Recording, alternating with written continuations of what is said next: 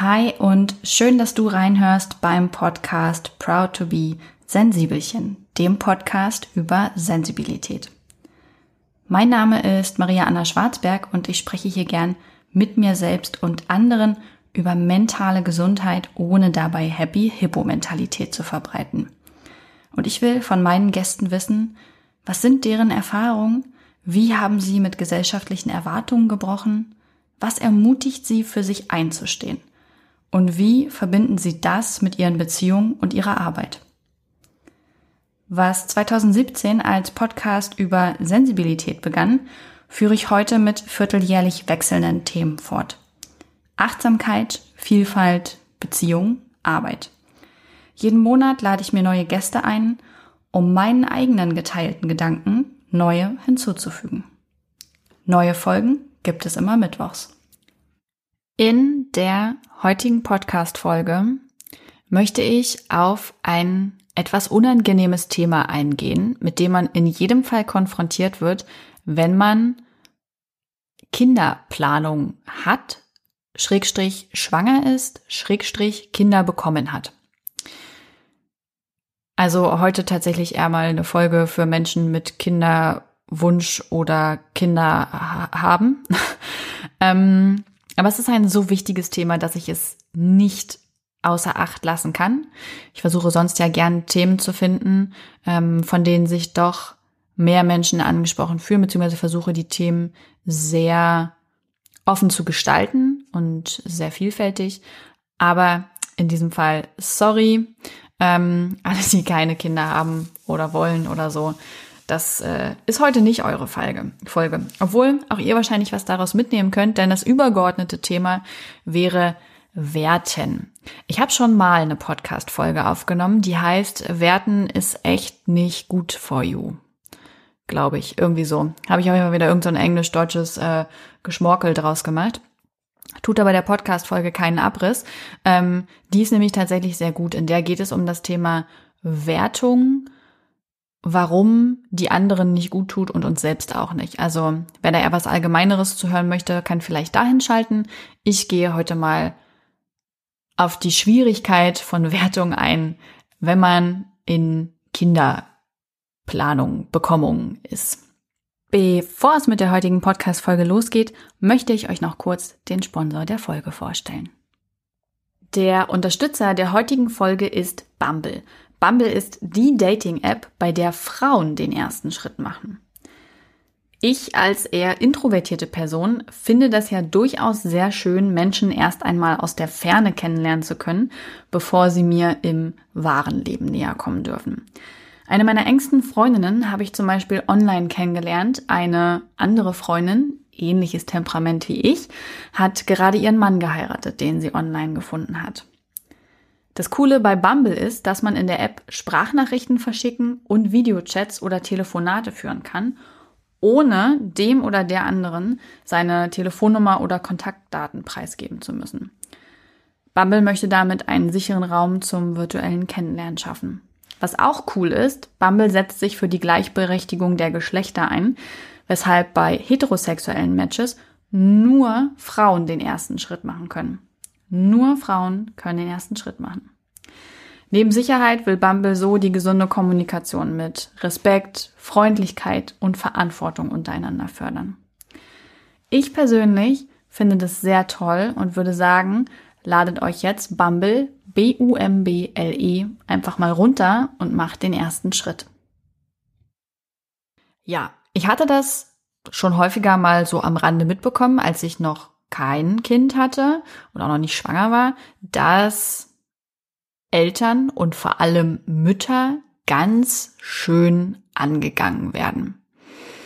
Und ich habe es dann am eigenen Leib erfahren, ähm, als ich eben schwanger war. Das zeigte sich dahingehend, dass Menschen mir ungefragt ihre Meinung aufgedrückt haben. Und nicht nur ihre Meinung, sondern sogar Vorschriften und vor allem Verallgemeinerungen. Das empfand ich als sehr belastend und sehr schwierig. Man muss sich vorstellen, man erfährt dann so, hey, cool, hat geklappt, wir sind schwanger, Baby, wuh, ist voll aufgeregt, krasseste Veränderung des Lebens. Ähm, Körper verändert sich, äh, da wächst ein Baby heran, kann man noch gar nicht glauben, man weiß noch gar nicht, wie das wird, wenn es da ist, man weiß nur eins, alles übelst krass. Also krass ist das Wort, finde ich, was für, für Schwangerschaft äh, am passendsten ist. Alles ist krass, alles ist neu, alles ist eine Veränderung. Gleichzeitig hat man übelst viel Hormone, die da durch die Gegend schwirren und das alles nochmal ähm, in meinem Fall rosiger gemacht haben, aber auch emotionaler und wann immer man dann so darüber spricht, davon erzählt, dann gibt es auf jeden Fall Menschen aller Art, sowohl aus der eigenen Familie, äh, schwieriges Thema Großeltern, Eltern, die natürlich eigene Kinder haben, was ihnen aber natürlich nicht das Recht gibt, äh, so zu tun, als hätten sie die Weisheit mit Löffeln gefressen und jeden Ratschlag von Anno Schnuff einem um die Ohren zu hauen. Ähm, als auch völlig fremde Menschen als auch Menschen in diesem Internet. Es hat mich irgendwann wahnsinnig gemacht. Ich wurde auch irgendwann nur noch auf diese Schwangerschaft reduziert. Und dabei sind dann wirklich so Situationen gekommen, in denen ich dachte, alter Falter, das ist jetzt aber wirklich anmaßend. Zum Beispiel bin ich mal ähm, zur, zum, zum Training mit dem Hund gefahren und wurde freundlich begrüßt und dann meinte die eine zu mir, und die ist selber Mutter von zwei Kindern, also im Gesicht sieht man dir die Schwangerschaft jetzt schon an, ne? Inwiefern? Naja, also das ist schon sehr rund geworden. Vielen Dank für diese Blumen. Also, ja, mein Körper äh, hat gerade so ein Baby in sich und äh, mein Körper verändert sich. Ich wusste nicht, dass es meine Aufgabe ist, die schönste Schwangere zu sein. Und da du selber schwanger warst, weißt du doch, wie das ist, wenn man dann auch noch drauf angesprochen wird. Naja, äh, ein so ein Sidekick aus dem realen Leben. Im Internet ging es auf jeden Fall heftiger ab. Denn ich finde, ich habe eine sehr, sehr nette Leser und Leserinnen und Hörerinnenschaft. Ähm, ich kann mich also schon wenig beklagen. Das heißt, ich habe das Ganze wahrscheinlich schon sehr gefiltert und sehr gedämpft abbekommen. Und dennoch war es so, dass wann immer ich etwas über diese Schwangerschaft erzählt habe oder darüber, wie wir uns etwas vorstellen, wie wir es mit unserer, unserem Baby, unserer Tochter später machen würden, es permanent ungefragte Einmischungen dazu gab. Am beschissensten fand ich einfach immer dieses Schlaf jetzt noch mal ganz viel, später wirst du keinen Schlaf mehr bekommen. Aha, oder auch, ja, das siehst du jetzt so, aber in der Re Realität wird das dann ganz anders sein. Mhm. Ähm, denk mal nicht, dass das so und so wird. Also du wirst dich da noch umschauen. Und alles, was ich denken konnte, war, nur weil du etwas so erlebt hast und vielleicht noch irgendwer in deinem Umfeld, heißt es nicht, dass du das auf alle beziehen kannst. Das, also, das geht doch nicht. Das ist, ja, ich bin sprachlos. Also es ist wirklich so, da findet eine große Verallgemeinerung und Absolution statt. Das ist ja generell so ein Social-Media-Problem, dass Menschen denken und das auch kommunizieren, dass die Dinge, die sie erleben, die sie meinen, dass das die einzige Wahrheit ist. Absolution. Und wenn sie das betrifft, dann ist das bei allen so. Verallgemeinerung. Nur um das nochmal geklärt zu haben als Begriff, äh, während ich die Begriffe benutze. Und da passiert halt ein großer, großer Fehler. Ähm, zum einen ist es für diese Person an sich nicht gut davon auszugehen, dass es bei allen anderen auch so ist, aber es schützt sie wahrscheinlich davor, weil es ja vor allem negative Erfahrungen sind, die da verallgemeinert werden und die wahrscheinlich so ein Gefühl geben von, wenn nicht nur ich das mache, sondern alle, dann fühlt es sich nicht mehr so schlecht an.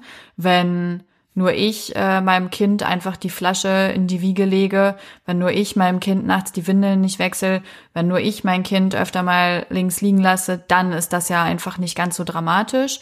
Ähm, äh, wenn, das, wenn das auch andere machen, ist das nicht ganz so dramatisch. Wenn das nur ich mache, dann wäre es schlimm. Ich glaube, das steckt da so ein bisschen hinter.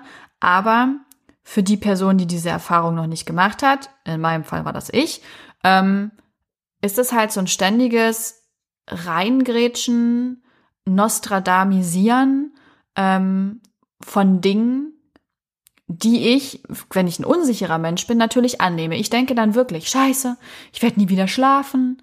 Oh Gott, äh, ich, ich werde nie wieder äh, essen gehen können. Ich werde, keine Ahnung, nie wieder meine Schwangerschaftsfunde los. Das ist ja auch immer so ein Riesenthema. Ähm, was auch immer, ja. Also wenn ich, weil ich ein unsicherer Mensch vielleicht bin, weil ich unreflektiert bin oder weil ich einfach überschüttet werde von all diesen Anforderungen, die da kommen, kann das gut passieren, dass ich denke, scheiße, all das wird sich prophezeien. Und das gibt mir als Mensch natürlich kein gutes Gefühl. Ähm, zum Glück war ich in der Zeit der Schwangerschaft sehr sicher mit mir. Mich hat das nicht verunsichert. Mich hat's einfach nur tierisch angekotzt, weil es mir nämlich meine Freude an Schwangerschaft und Kinderkriegen irgendwie so ein bisschen genommen hat, weil ich dachte, seid doch einfach alle still und lasst mich meine eigenen Erfahrungen sammeln. Haltet euch doch bitte mit euren Verallgemeinerungen zurück. Ähm, auch so ein Ding, was passiert ist, sind wirklich nicht nur so gut gemeinte Ratschläge oder eigene Meinung, sondern tatsächlich Vorschriften. Irgendeine scheiß Pflanze stand neben unserem Wickeltisch, da wurde halt sofort gesagt, ja, die ist giftig, die müsst ihr da wegnehmen. Nein, ich möchte die gerne da stehen lassen und mein Baby soll die Blätter davon essen und sterben. Also, was, wisst ihr, was ich meine? Es ist so, von allen Seiten wirst du konfrontiert mit Meinungen, mit Ratschlägen, mit Vorwürfen und mit Regeln.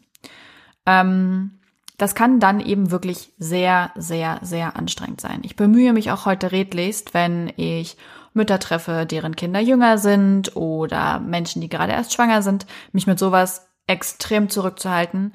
Ich frage dann lieber, wie es denen geht, was sie für Vorstellungen haben, ähm, wie alles so läuft, was so Spannendes passiert, ob sie Kindsbewegungen merken, ob dies, das. Also mich interessiert einfach, mich interessieren dann die Menschen mit, mit ihrer Geschichte dahinter, mit ihren Erfahrungen und Erlebnissen. Das finde ich spannend.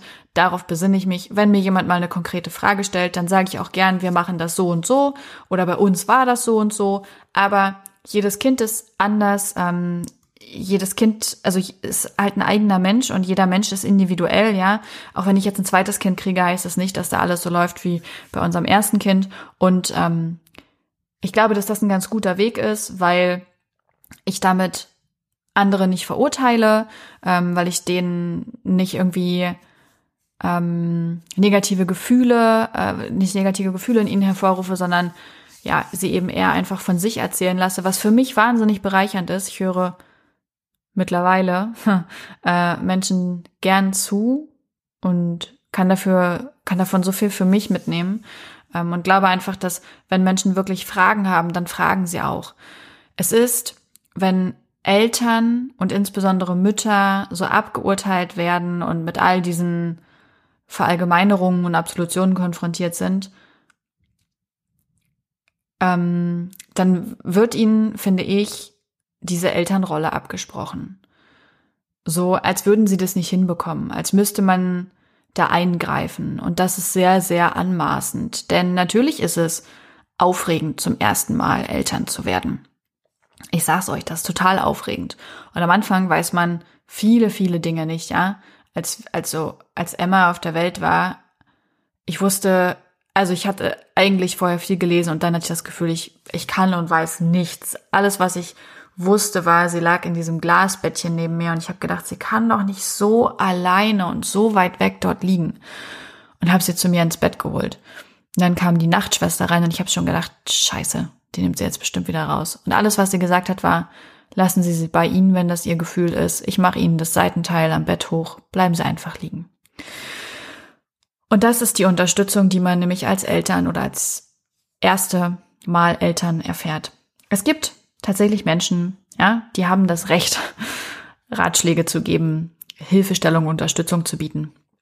Man nennt sie eben auch Hebammen zum Beispiel oder Frauen- und Kinderärztinnen ähm, oder eben auch Schwestern und Pfleger, ja, Menschen, die dafür ausgebildet wurden und die da wirklich viel, viel Erfahrung haben und noch ganze Menge mehr. Also ich habe jetzt gerade nur die Erstkontakte aufgezählt, die man so hat.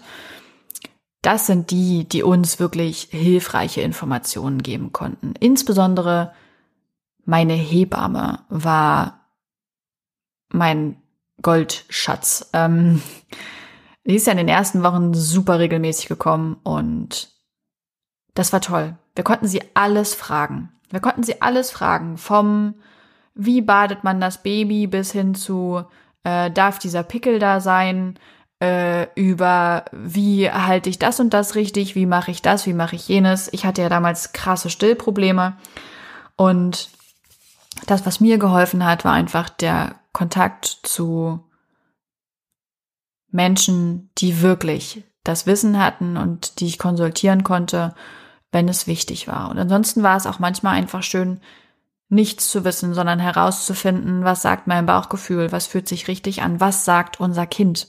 Das gibt nämlich ziemlich genaue Rückmeldungen, was es gut findet und was es richtig scheiße findet. Das kann ich euch auf jeden Fall mal so sagen. Unser Kind gibt da gute Rückmeldungen. Und was für uns wichtig war, war Zeit als Familie, ähm, gute Ansprechpartner, wenn wir sie brauchten und dann selber herausfinden und machen. Und ich würde zum Beispiel diese Verallgemeinerung, Schlaf in der Schwangerschaft noch ganz viel, du kannst es hinterher nicht mehr, überhaupt nicht so stehen lassen. Also ich habe in der Schwangerschaft wahnsinnig viel geschlafen, das war ultra cool, mein Körper brauchte das. Ähm, jetzt schlafe ich auf jeden Fall weniger, mein Körper kommt damit auch gut klar. Unser Kind ist ein halbes Jahr alt, ähm, sie hatte auch schon Zeiten, in denen hat sie komplett durchgeschlafen.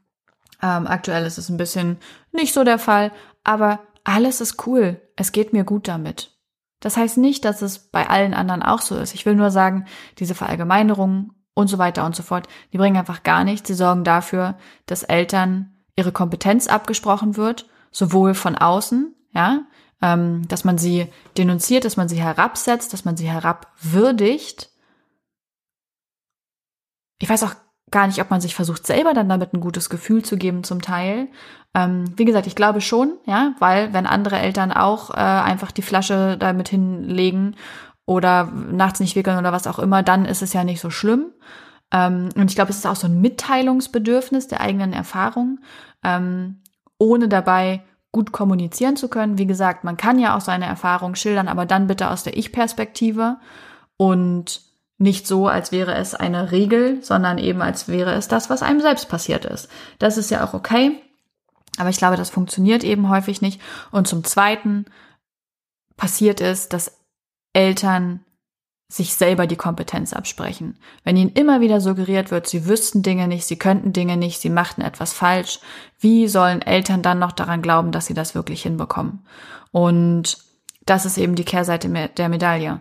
Das ist wie, in der ganz allgemeinen Folge zum Thema Werten, ähm, es ist für beide Parteien an sich nicht gut.